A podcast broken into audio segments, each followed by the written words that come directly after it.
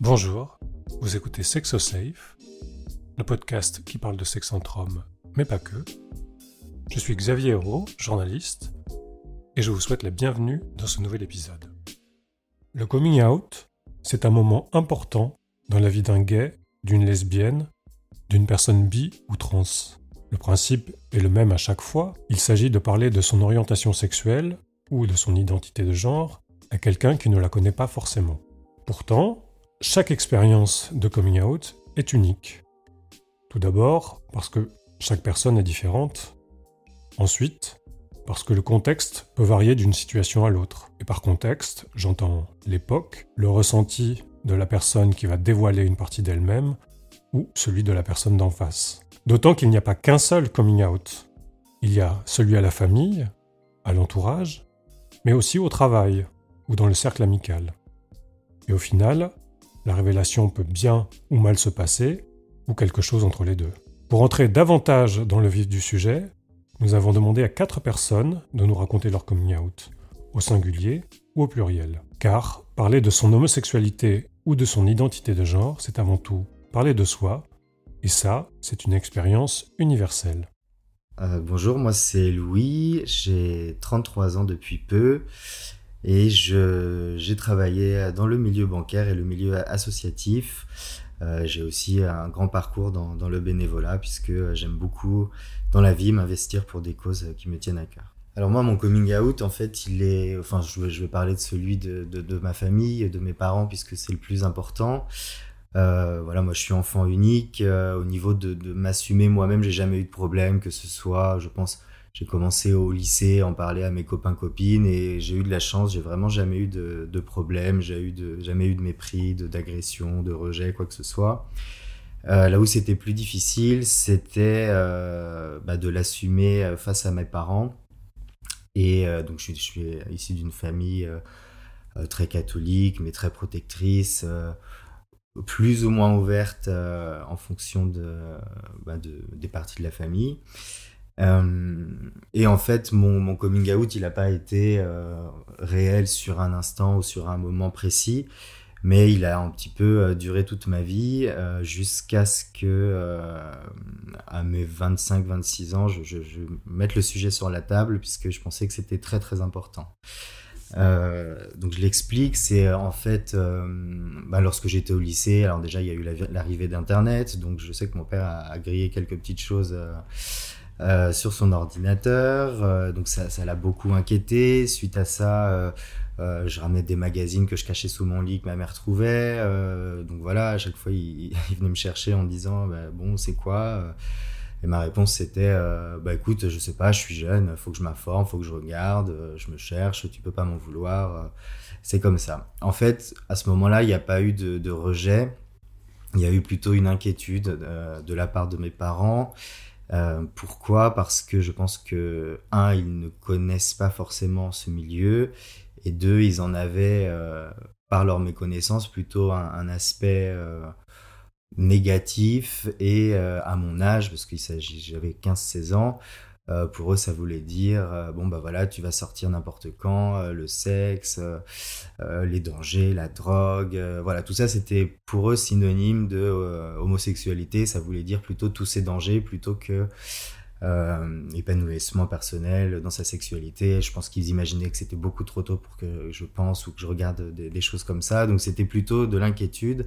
Et c'est vrai, en y repensant maintenant, ça n'a pas été vraiment de l'accompagnement. Euh, bien sûr, je leur en veux pas du tout, pour une simple bonne raison que ben, ils, ils en connaissaient pas plus que moi à l'époque, je pense, et que quand ça leur tombe dessus et qu'on est dans un milieu où on n'en parle pas forcément, ou que les gens ne se livrent pas, ou que voilà, c'est un peu tabou, qu'il y a des blagues un peu euh, un peu moyenne euh, pendant les repas de famille. Euh, voilà, on n'est pas forcément à l'aise. On, se dit comment est-ce que je vais gérer ça Comment euh, comment est-ce que les autres de la famille vont, vont nous voir Comment est-ce que je vais en parler autour de moi Donc c'était tout ça qui les a mis un peu mal à l'aise et, et donc au lieu d'en parler, parler, on, on, a laissé couler les choses toute mon adolescence et jusqu'à mes 20-25 ans. Euh, où en fait j'ai quitté la maison assez tôt à 18 ans parce que moi je voulais euh, voler de mes propres ailes, je voulais avoir mon appartement, je voulais m'autofinancer, euh, trouver un job et surtout vivre ma vie tranquillement. Donc je suis parti à Nantes. Et à ce moment-là, je me suis rendu compte que on se voyait plus trop. Et c'était euh, une fois par an. Je me souviens, à Nantes, ils étaient venus voir qu'une seule fois mon appartement. Ça devait être le jour de l'aménagement. Euh, je retournais à Angers, moi, de temps en temps, euh, là où ils habitent, etc. Mais il y avait plus de lien, on s'appelait plus, je, je leur racontais rien de ma vie, je la cachais. J'étais assez malheureux parce que finalement, partir loin de ses parents pour vivre sa vie, c'est bien, mais il me manquait quand même.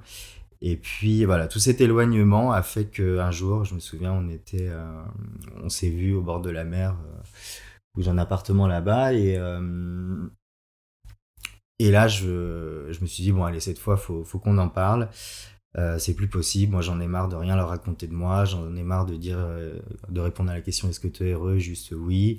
Est-ce que tu as quelqu'un juste oui? Est-ce que la fille qu'on voit sur les photos c'est ta copine? Non papa c'est pas ma copine. Bon voilà. Et là, bah, ça a été, ça a été un, gros moment. Et puis j'attendais aussi, parce que j'ai un modèle de, de, mes parents qui est assez, assez spécifiques. Euh, enfin, moi, je les idéalise beaucoup dans le sens où euh, bon, mon papa s'est remarié suite au décès de ma maman et, enfin, c'est des gens qui, qui, qui, prônent la fidélité, qui sont toujours ensemble, qui n'ont même pas l'idée de, de ce que c'est que d'aller voir ailleurs, qui ne comprennent pas les gens qui se trompent, qui ne comprennent pas euh, les divorces. Enfin, ils peuvent les comprendre, mais qui, voilà, ils vivent une histoire tellement parfaite, tellement magnifique, tellement modèle, et moi, à côté, la stabilité, je l'ai pas eu tout de suite. Et euh, je me suis dit aussi qu'il fallait que j'attende de, connaître quelqu'un de bien, de stable, pour pouvoir montrer que voilà, c'était aussi possible de, se poser dans, dans ma situation. Et à l'époque, c'était le cas. Donc je leur ai dit euh, bon bah voilà écoutez maintenant euh, papa faut arrêter de me demander s'il y, y, a des copines et tout il y en aura jamais euh, ça m'intéresse pas je les regarde pas euh, voilà, c'est pas mon truc. Euh, et puis je suis amoureux, et puis euh, je vis avec quelqu'un, et puis ça se passe bien, et puis il faut que vous vous rassuriez, et puis je sens que vous êtes inquiet. mais voilà, moi j'aimerais maintenant que la, situation se débloque, et sachez que je suis bien dans ma situation, que je suis heureux, que je l'assume, que je vis avec, que pour moi d'ailleurs le fait d'être gay a toujours été plutôt une force, que ce soit dans mes rencontres, dans les opportunités professionnelles, dans ma culture, dans, dans l'enrichissement, dans le partage. Donc, euh, donc voilà, aujourd'hui, je suis fier d'être ce que je suis. J'ai pas de problème avec ça. Euh, j'espère que vous, il va falloir que vous puissiez l'intégrer parce que bah, ça changera pas. Je suis votre fils unique, certes, je comprends, mais si votre but unique et c'est ce que vous me demandez depuis toujours, euh, c'est de savoir si je suis heureux, eh bien la réponse est oui, je, peux être heureux comme ça. En tout cas, ça, ça n'influe pas dans mon bien-être et dans mon bonheur au quotidien. Et donc, euh, bon, bah, des petits pleurs, hein, tout, le monde se, tout le monde se serre la main, tout le monde se, voilà, on, reprend nos esprits. Et, euh, et depuis, bah, en fait, ils ont, ils ont demandé à rencontrer la personne euh, que je fréquentais à, l'époque, ce qui s'est fait. On arrive à parler un petit peu plus des choses et en fait, maintenant, on s'appelle quatre fois par semaine, on se voit tout le temps. on arrive à parler de sujets sur la, par exemple, la transidentité, sur sur tout ça parce qu'en fait ils n'y connaissent rien. Et puis maintenant euh, vu qu'ils savent que, que, moi je connais ce milieu ils s'y intéressent. Donc ça, ça leur ouvre l'esprit. Moi ça me ça me met en confiance. On a beaucoup plus de sujets de conversation. Et, euh, en fait voilà c'est dommage qu'on ait attendu 26 ans pour euh, pour le faire. Mais en tout cas moi je pense que c'était à moi de le faire. Je sais pas s'il l'aurait fait ou pas. Mais, en tout cas voilà moi le, le conseil que j'ai c'est bon je sais que c'est pas facile et que des fois le fait de se confier et de donner de s'ouvrir peut, mener à, des rejets, à des portes fermées, à de la violence des fois. Hein. On sait que ça arrive malheureusement. Mais si l'environnement qui est autour de nous est propice, il faut surtout ne pas hésiter à montrer qui on est, à être soi-même, à se dévoiler. Et après, la vie et les relations sont beaucoup plus simples et beaucoup plus saines. En fait, je pense que mes parents m'ont toujours dit je t'aime, je t'aime, je t'aime, et on t'aime, et on t'aime, et je les connais et je les crois. Euh, me rejeter, non. Euh, avoir encore peur, oui. Euh, s'éloigner peut-être ou, ou avoir besoin d'un grand moment pour... parce que pour eux, ça, ça c'est pas le simple fait de l'assumer eux-mêmes, c'est aussi le fait d'avoir un fils homo et tout ce que ça représente. Et alors Louis, il va se marier quand? Il a 33 ans, c'est le dernier de la famille. Etc. Et c'est aussi tout ça que j'ai. En fait, c'est moi finalement qui les ai accompagnés dans, le fait d'avoir un fils homo plutôt que eux m'ont accompagné dans, dans, le fait que je le sois. Et euh, mais j'ai pas eu peur parce que encore aujourd'hui, euh, mes parents même euh, me disent tout le temps, tu sais, on t'aime comme tu es, etc. Donc euh, donc non, si je me suis livré, c'est que je je savais qu'ils l'attendaient et que probablement ça se passerait plus ou moins bien et ça a été le cas. Donc euh, voilà, ça reste euh, entre nous. Euh, je ne sais pas comment ils l'expriment autour d'eux. D'ailleurs, je m'en fiche et j'ai pas, pas besoin de, que tout le monde le sache. si on me pose la question, moi, j'y réponds. Et j'ai dit à mon père, si on me pose des questions, bah, que les gens me la posent à moi et je saurai répondre. Ne t'inquiète pas. Donc, je m'appelle Franck et j'ai 56 ans demain. Et pour moi, le coming out, ça s'est pas très très bien passé puisque ça s'est déroulé avec trois semaines d'hospitalisation forcée à la suite de ce coming out. Donc c'est effectivement en 1985 et c'est donc euh, quatre ans après la loi qui dépénalise l'homosexualité en France. Et donc euh, pour contextualiser plus, je suis à ce moment-là en pleine campagne, euh, en pleine Bresse. La Bresse, si j'en connais pas, c'est entre Mâcon, Chalon-sur-Saône et Bourg-en-Bresse. et donc je suis en pleine campagne dans un village de 1000 habitants. Donc la dépénalisation de l'homosexualité dans un village comme ça, ça ne les concerne pas beaucoup. Il y avait un seul un seul euh, homosexuel au village, c'était un petit peu la honte du village. D'ailleurs, euh, sa mère était alcoolique et lui aussi, il était devenu alcoolique euh, comme sa mère. Elle allait tous les dimanches à l'église, certainement pour demander au bon Dieu qu'est-ce qu'elle avait bien pu faire pour avoir un fils homosexuel. Et le pauvre, on voyait, il était vraiment très très très malheureux. Et moi, ben, je me retrouvais dans cette image-là, en fait, puisque j'étais en fait le deuxième homosexuel du village. Donc, pour moi, c'était un petit un petit peu compliqué. C'est d'autant plus compliqué que j'ai toujours su que j'étais homosexuel. À l'âge de 5-6 ans, quand j'étais en, maternelle et en, cours préparatoire, moi j'allais jouer dans la cour des filles. Et on, les, maîtresses me ramenaient toujours dans la cour des garçons. Donc euh, évidemment, je me laissais prendre euh, au jeu du, du cow-boy et des Indiens en tant qu'Indien pour être euh, tout de suite en prison, en sécurité et sous, la, sous la, la, garde de grands, grands virils et des, des, grands garçons virils qui, qui me qui me disaient c'est pas bien d'être un Indien. J'adorais ça. Et donc j'ai toujours été homosexuel. Alors, je savais pas dire que j'étais homosexuel, je, ne connaissais pas les mots, mais j'ai toujours su que j'étais en tout cas différent de tous les autres dans mon village, dans mon école, etc. Bon, j'apprendrai plus tard que dans mon école, il y a plein d'autres euh, garçons qui étaient homosexuels comme moi, et je rencontrerai d'ailleurs euh, sexuellement plus tard, mais ça c'est une autre histoire. Alors en 1985, euh, ben, je, viens, de, trouver un emploi, donc j'ai une voiture, et ben, je vais tout de suite aller chercher des gens comme moi, enfin chercher euh, des gens qui vivent comme moi, et si possible, trouver euh, des, plans, des plans cul, quoi, enfin, des rencontres sexuelles. Et je vais effectivement rencontrer un garçon qui s'appelait Vincent, euh, qui, avec qui ça matchait totalement bien. On, se rencontrait dans une discothèque en bord de Saône, euh, ça n'existe plus maintenant. Enfin, c'est un, un, truc improbable entre Tournus, euh, Tournus en Bourgogne, pas loin de Tournus en Bourgogne et Chalon-sur-Saône. Je me souviens plus exactement. Je crois que ça s'appelait le Placa ou la Placa. C'est une, ancienne ferme qui était euh, tenue par euh, des, ben, par des gays et qui, qui avait donc transformé une grange en discothèque et puis au fil du temps c'est devenu la discothèque du coin. Donc j'avais rencontré ce garçon mais qui lui était beaucoup plus haut dans, le, dans le nord de la, en Côte d'Or, et qui faisait des centaines de kilomètres visiblement pour venir euh, euh, s'éclater un petit peu. Euh, bah, ça a matché tout de suite, on se voyait, on, bah, bien sûr on bricolait sur le parking, on était totalement amoureux, mais moi c'était mon premier amour, c'était un amour un peu innocent, et je suis tombé amoureux un petit peu, un petit peu, un petit peu vite et tout de suite quoi. C'était un, coup de foudre. Et puis, euh, bah, ce qui s'est passé, c'est que quelques mois plus tard, euh, ce garçon a eu une très grosse voiture, enfin une grosse voiture pour l'époque, pour, moi en tout cas, une Super 5 euh, Turbo, GTI, etc. Et puis pas de chance, il a eu un accident et ça s'est mal terminé puisqu'il est, est décédé. Donc à la suite de ça, j'étais pas bien du tout.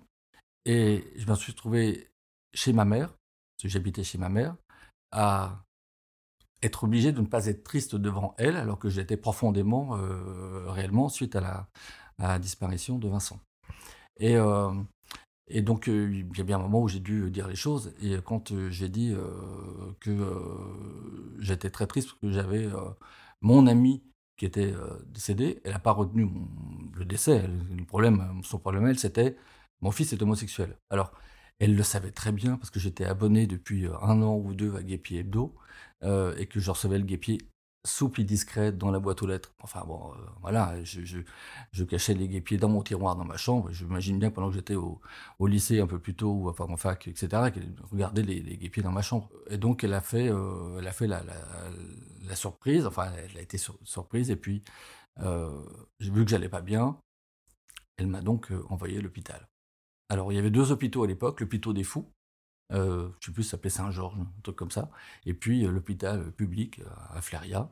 Euh, et à Fléria, euh, on m'a reçu, évidemment. Euh, là, on m'a soigné, entre guillemets, pour, pour l'état dans lequel j'étais, mais à cause du décès de mon ami, alors que ma mère imaginait que j'allais rentrer homosexuel, et puis après trois semaines de perfusion, j'allais sortir à nouveau hétérosexuel. Donc bon, pas de chance, je suis ressorti aussi homosexuel que j'y suis rentré. Et j'ai passé trois semaines assez agréables parce que les, drogues n'étaient pas, pas, mauvaises en fait. Donc, euh, donc euh, voilà, la perfusion, c'était quelque chose qui m'a beaucoup plu en fait. À la sortie de l'hôpital, j'en ai pas du tout parlé. Et elle non plus. Parce que de toute façon, moi je savais très bien que rien n'avait changé chez moi. Donc euh, j'allais pas lui dire ou yo yo, yopi, ça y est, c'est bon, je, je, je, suis guéri. Je m'estimais pas du tout malade de toute façon, donc je vais pas être guéri. Euh, j'ai juste décidé de, ne plus en parler puisqu'elle n'était pas, euh, pas prête pour ça. Donc euh, pendant plusieurs années, j'ai continué à aller à cette fameuse discothèque. J'ai, eu ma vie. Euh, je suis, voilà, j'ai changé de ville aussi. Enfin, j'ai, fait mon petit parcours et puis j'ai fini en 1992 par arriver à Paris. et là, quelques mois plus tard, j'ai rencontré un garçon avec qui je resterai 11 ans. donc, il s'appelait Gilles. Hein, et donc ben, quelques semaines plus tard, il a bien fallu que je présente Gilles à ma mère. Donc, pendant les premières fois où on s'est rencontrés, Gilles et moi-même, on sommes allés chez, mes, enfin, chez ma mère, on a, on a fait comme si on était deux amis, parce que c'est ce qu'elle voulait voir et c'est ce qu'elle voulait entendre. Puis un jour, c'était, il y a forcément eu un mot qui, est passé à côté, et à table, j'ai dit bah, j'ai dû dire quelque chose qui, a été mal perçu par ma mère, et ma mère a dit «Bah, Alors vous êtes ensemble? Et j'ai dit Bah oui, on est ensemble. Et là, il y a eu une dispute à table, et donc Gilles et moi-même, on, s'est levés. Enfin, il s'est levé parce que je lui ai demandé de se lever. On a fait nos bagages et on est parti sans dire au revoir en plein milieu du repas. Voilà, on est remonté à Paris et, et j'ai laissé comme ça les choses se faire. Voilà. Et au bout de trois semaines, le téléphone a sonné. Elle m'a dit oui, mais quand même la famille c'est important. bon, que tu sois particulier, c'est un problème, mais c'est ton problème. donc on n'arrête pas de se voir, on n'arrête pas de se, parler, on n'arrête pas de se téléphoner. Je dis ok, d'accord, si tu veux. Et bien sûr, après j'ai imposé mon homosexualité. Et depuis 1992, il n'y a pas un repas de famille où je ne leur sers pas un peu d'homosexualité ou de sexualité à table. Voilà. C'est comme ça que j'ai pris ma revanche en fait. Bonjour Maël, danseur chorégraphe de 27 ans. Par où commencer? Déjà, je suis antillais. faut dire qu'aux Antilles, euh, tout ce qui est du coming out, ou même de tout ce qui est euh, homosexuel en tout cas, il y a beaucoup de tabous, comme partout de toute façon, mais aux Antilles plus particulièrement, j'ai l'impression, vu que c'est de là que je viens. Euh, car c'est une société qui est plutôt axée sur la religion.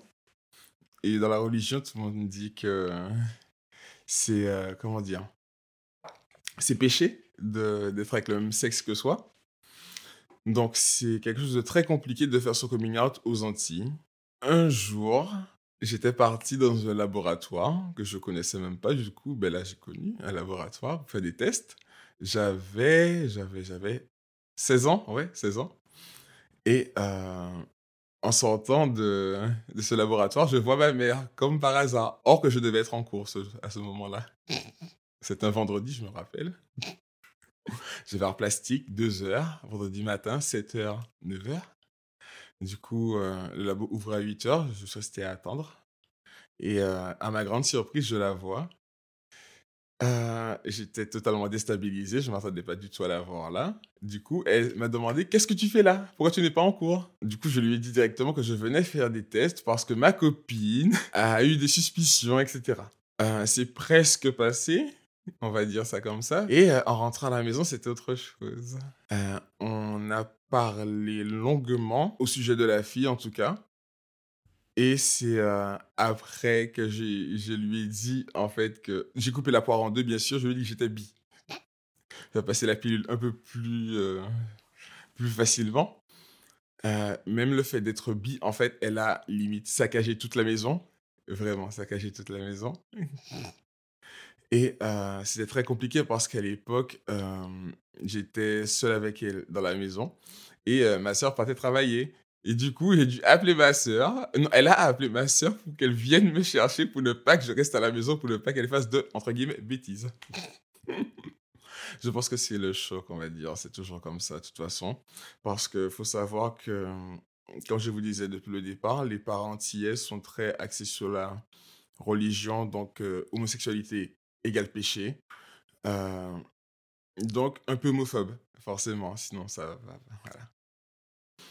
Donc voilà, je partais avec ma sœur. Je me rappelle ce jour-là, je devais euh, faire un devoir maison d'espagnol à, à l'oral en plus. On avait un petit magnétophone, on devait s'enregistrer. Euh, donc c'était un peu compliqué de faire mon devoir en même temps. Je, suis parti, dans les toilettes en train de faire mon, mon exercice. Mais euh, je pense que l'émotion se sentait un petit peu sur ma voix.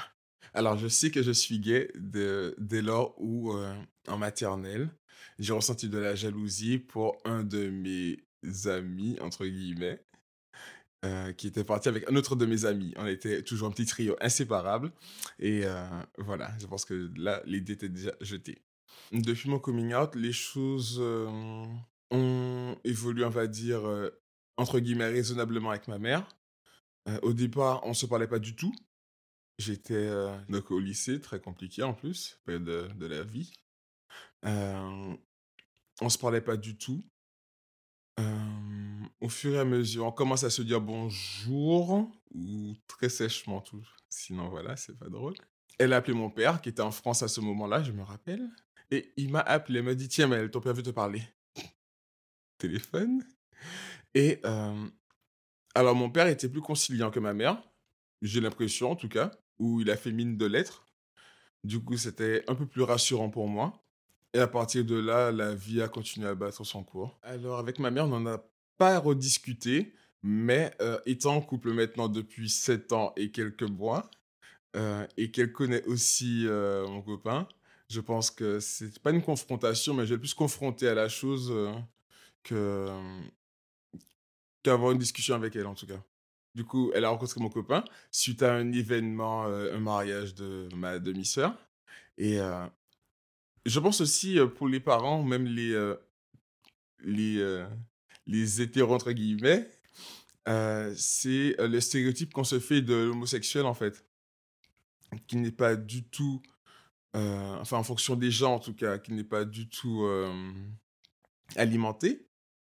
Parce que mon copain n'est pas du tout le stéréotype qu'on se ferait des gays. Enfin, que les hétéros se font des gays, en tout cas. Et que la télé montre des gays. Maintenant, la vie a continué au fur et à mesure. Elle connaît mon copain. Elle apprécie beaucoup mon copain. donc, j'ai envie de dire qu'on a déjà passé un cap, en fait.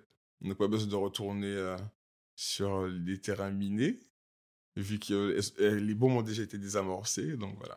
En vrai, je ne sais pas si c'est plus facile hein, maintenant qu'à l'époque, en tout cas pour les jeunes Antillais, de faire leur communion aux Antilles. Mais je peux dire que tout dépend de la famille dans laquelle tu es. Parce que autant à mon époque, il peut avoir des coming out où la famille accepte très très bien, autant il peut avoir beaucoup de désagréments. Et même actuellement, même si on essaye d'intégrer en tout cas une communauté LGBT partout, c'est-à-dire même dans les séries, dans les films, dans les téléréalités, dans les reportages, qui sont un peu plus présents, on va dire, ça reste quand même quelque chose d'un peu tabou, je pense, à l'intérieur des, euh, de certaines personnes. Je m'appelle Nicolas, j'ai 46 ans, je suis parisien et euh, j'ai fait un coming out tardif. En fait, euh, en y réfléchissant, je me suis aperçu surtout que j'avais fait un coming out à moi-même, plus qu'un coming out public ou familial, même si je l'ai fait aussi en partie mais ça a été surtout un cheminement personnel. Donc j'ai eu une première vie hétérosexuelle qui m'a amené à me marier et à devenir père, par le hasard de la vie, ou comme pour beaucoup de couples parisiens, nous avons fini par nous séparer. Et, et à ce moment-là, je me suis autorisé, je pense, à sortir du placard. Et donc, euh, c'est à ce moment-là qu'est intervenu mon coming out et qui s'est fait du coup en plusieurs euh, étapes. Comme je disais, la première qui a été euh, bah, de, me le révéler à moi-même et de l'accepter. Et puis ensuite, d'en faire. Enfin, de, le dire aux gens qui m'entouraient et, par, et, et j'ai choisi en fait les gens au fur et à mesure par leur importance et par la nécessité de leur dire. Et donc, euh, peut-être contrairement à certains autres, euh, au moment où ça m'est arrivé, j'avais déjà perdu mon père. Donc, lui euh, était forcément hors jeu. Et il me restait ma mère et ma sœur. Et elles ont fini, elles aussi, par décéder. Et donc, elles ne l'ont jamais su. Mais par contre, je l'ai assez rapidement dit à celle qui était à l'époque toujours ma femme et à ma fille. Ce qui me paraissait être le plus important parce que je voulais pas que ça leur soit répétée ou qu'elle finisse par l'apprendre par quelqu'un d'autre. Je pensais que j'étais quand même la meilleure personne avec euh, les meilleurs mots pour pouvoir euh, expliquer ça. Une fois délesté de ce poids, ça m'a permis aussi de pouvoir le dire à d'autres. Mais j'avoue que oui, ça a été plus compliqué. Et donc, du coup, je ne l'ai jamais fait. De le dire à, ma famille proche. Je pense que personne n'était dupe sur la situation, mais que c'est peut-être effectivement par rapport à l'âge. Euh, encore une fois, le coming out à 40 ans, c'est accepter aussi qu'on n'est plus la même personne, sûrement, et que c'est sûrement beaucoup plus difficile qu'à 20 ans. C'est-à-dire que les gens, euh, moi, m'ont connu dans une vie, euh, je dirais, un peu plus normale. Donc, faire un coming, out à plus de 40 ans en ayant, été marié et en étant père de famille, ça amène d'autres questions assez rapidement de la part des gens, questions auxquelles on n'a pas forcément envie de répondre professionnellement et personnellement, la question ne se pose plus jamais. Je, je, suis ouvertement gay et il y a encore quelques personnes pour lesquelles je ne le suis pas.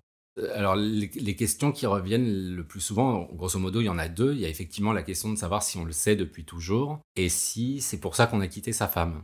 Et donc, euh, alors la question de savoir si je l'ai toujours su, oui. Euh, sauf que, bah, autre temps, euh, autre mœurs. et pourtant, en étant parisien, j'ai, c'est quelque chose que j'arrivais pas à dépasser. C'est-à-dire que je me suis, j'avais été formaté pour être un, parfait petit hétéro et qui devait offrir une progéniture à sa famille. ce qui, dans le fond, me convenait bien parce que j'étais hyper heureux avec ma femme. Mais euh, oui, ça, impliquait quand même pour moi de, de mettre euh, un voile sur, euh, sur une grande partie de ma personnalité ou de ma personne. donc ça, c'est effectivement une question qui est légitime.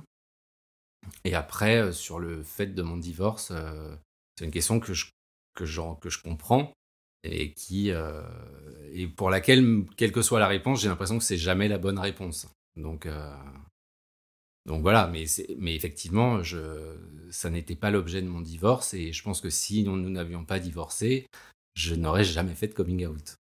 Parce que je pense que ça ne m'aurait jamais rattrapé. Pour ceux qui ne sont plus là, alors ma sœur, c'est euh, un peu différent parce que je pense qu'elle, euh, contrairement à, mes parents, n'avait pas d'attente euh, me concernant. C'est-à-dire qu'un frère, une sœur, les questions sont pas les, questions et les enjeux sont pas exactement les mêmes. Pour ma mère, euh, le, choix de ne pas faire mon coming out était euh, voulu euh, parce que j'avais quand même une certaine animosité à son sujet sur ce coming out tardif. C'est-à-dire que j'avais quand même l'impression que, grosso modo, seuls mes parents, au moment de mon adolescence et de, ma jeunesse, étaient les seuls à ne pas vouloir voir que, en réalité, j'étais pas fait pour être hétéro et euh, avoir cette discussion avec ma mère, ça aurait impliqué même à plus de 40 ans, je pense, une, série de reproches. Donc euh, j'ai vu la, semaine dernière justement un documentaire euh, qui datait des années 90 sur des homosexuels canadiens. Et quelqu'un le dit, et ça m'a forcément heurté par rapport à, ce que moi j'ai vécu. Et il dit, quand mes parents sont morts, ça m'a libéré. Et alors, bon, effectivement, moi, j'étais déjà, euh, j'avais déjà changé de vie, mais j'avoue que psychologiquement, le poids des parents, euh, une fois morts, s'échappe. Même si, effectivement, ils pourraient rester c'est pas mon cas, mais euh, oui, il y a une forme de libération. C'est assez, c'est assez horrible à dire, mais, mais oui, il y a une forme de libération. Alors, pour toutes les personnes qui sont là, ça s'est toujours bien passé. C'est-à-dire, je pense que, voilà, enfin, après, euh, peut-être que certains ne disent pas exactement ce qu'ils en pensent ou ce qu'ils ressentent. Ce qui a été important pour moi, c'était que ce soit compris et accepté de mon ex-femme, parce que comme on continue d'élever ensemble un enfant, euh, moi, je voulais que ce soit pas un sujet euh, qui soit litigieux ou qui puisse devenir une forme de menace. Ou, enfin, voilà, je voulais que ça, soit assez limpide avec elle. Donc ça, c'était assez important. Et puis, bien sûr, la plus importante, c'était ma fille, parce que quand je lui ai annoncé, elle était, elle rentrait au collège. Et je me doutais bien que le coming out de son père pouvait être problématique parce que malheureusement, même euh, aujourd'hui, les enfants, ils vivent toujours dans un monde euh, où l'homophobie est reine, surtout dans les, dans les cours d'école. Donc, euh, on a eu une discussion sur le sujet et je lui ai expliqué que le coming out que je faisais, c'était quelque chose qui était entre elle et moi ou entre sa mère et moi, qui n'avait pas vocation à ce que la terre entière soit au courant et que elle en fait n'avait pas à l'assumer euh, publiquement. Euh, je lui ai dit tu as le temps euh, d'en parler autour de toi, à tes copines, tes copains. Je lui ai dit faut pas te leurrer quand à l'école tu vas entendre le mot PD, ça sera jamais pour pour quelque chose de sympathique. Donc la question c'était qu'elle le vive plutôt bien et qu'elle soit pas gênée par ma vie et qu'elle non plus qu'elle n'ait pas le, désir de devenir la passionnariat de la cause gay dans son école. Donc euh, ça a plutôt bien fonctionné. Euh, maintenant, elle, elle, est, elle a presque le bac et euh, elle, je pense que toutes ses copines sont au courant et il n'y a, de, a pas de débat à ce sujet. Mais elle continue, enfin voilà, la réalité est que même pour des presque jeunes adultes, ils ont 16-17 ans, c'est pas une homophobie forcément méchante, mais elle, est toujours renvoyée quand même à, la condition de son père, euh, qui est quand même un gros PD en fait. Alors même si on lui dit pas à elle, hein, mais c'est-à-dire que tout ce qu'elle entend autour d'elle, ça ramène quand même à ça. Le problème, enfin je sais pas si c'est un problème, mais j'ai l'impression que l'enjeu du coming out tardif, encore une fois, c'est comme ce que je disais au début, c'est que il faut déjà être capable d'accepter le changement qui s'opère en nous. C'est-à-dire que je, faire un coming out euh, à l'adolescence ou très jeune, euh, jusqu'à la vingtaine, les gens, même s'ils ont projeté une image sur, euh, sur toi, de ce qu'ils espèrent de toi, ou ce qu'ils attendent de toi, ou en gros ce que la société attend de toi, euh, tu, n'es pas encore rentré dans le moule. Donc il y a forcément de la déception chez certains, ou de l'incompréhension chez d'autres, mais, mais toi, quelque part, tu es encore dans ta construction, et donc tu peux peut-être, même si c'est dur à assumer, tu peux peut-être l'assumer un peu plus facilement. Moi, quand j'ai fait un coming out, j'avais 39 ans. au début, je ne l'ai pas dit, mais je me le suis fait à moi à 39 ans.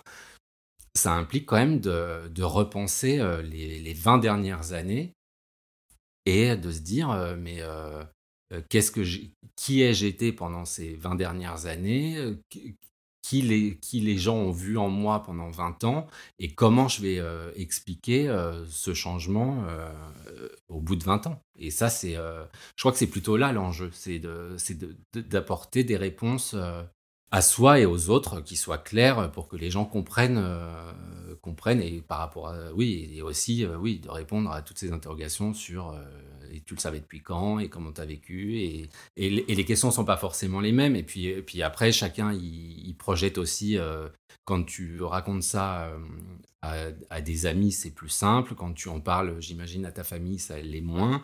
Et puis quand tu en parles à des gens euh, qui sont eux-mêmes homo, tu as aussi une forme d'incompréhension ou parfois de presque d'envie parce que effectivement moi j'ai la chance euh, pendant ces années-là d'avoir eu une famille et d'avoir eu un enfant et que l'enjeu de la paternité il y a 20 ans était pas était pas le même qu'aujourd'hui. C'est-à-dire qu'en gros euh, il y a 20 ans pour avoir un enfant euh, quand on était gay oui il fallait avoir une femme et donc, euh, alors même si moi j'ai pas eu une femme pour ça, parce que c'était pas c'était pas, c'était pas le but, mais effectivement, oui, j'ai eu cette chance-là. Les questions sont très diverses en fonction des gens, même si grosso modo elles se regroupent par thème, mais euh, oui, c'est assez, euh, c'est assez différent. je pense, entre le faire jeune et le faire plus âgé.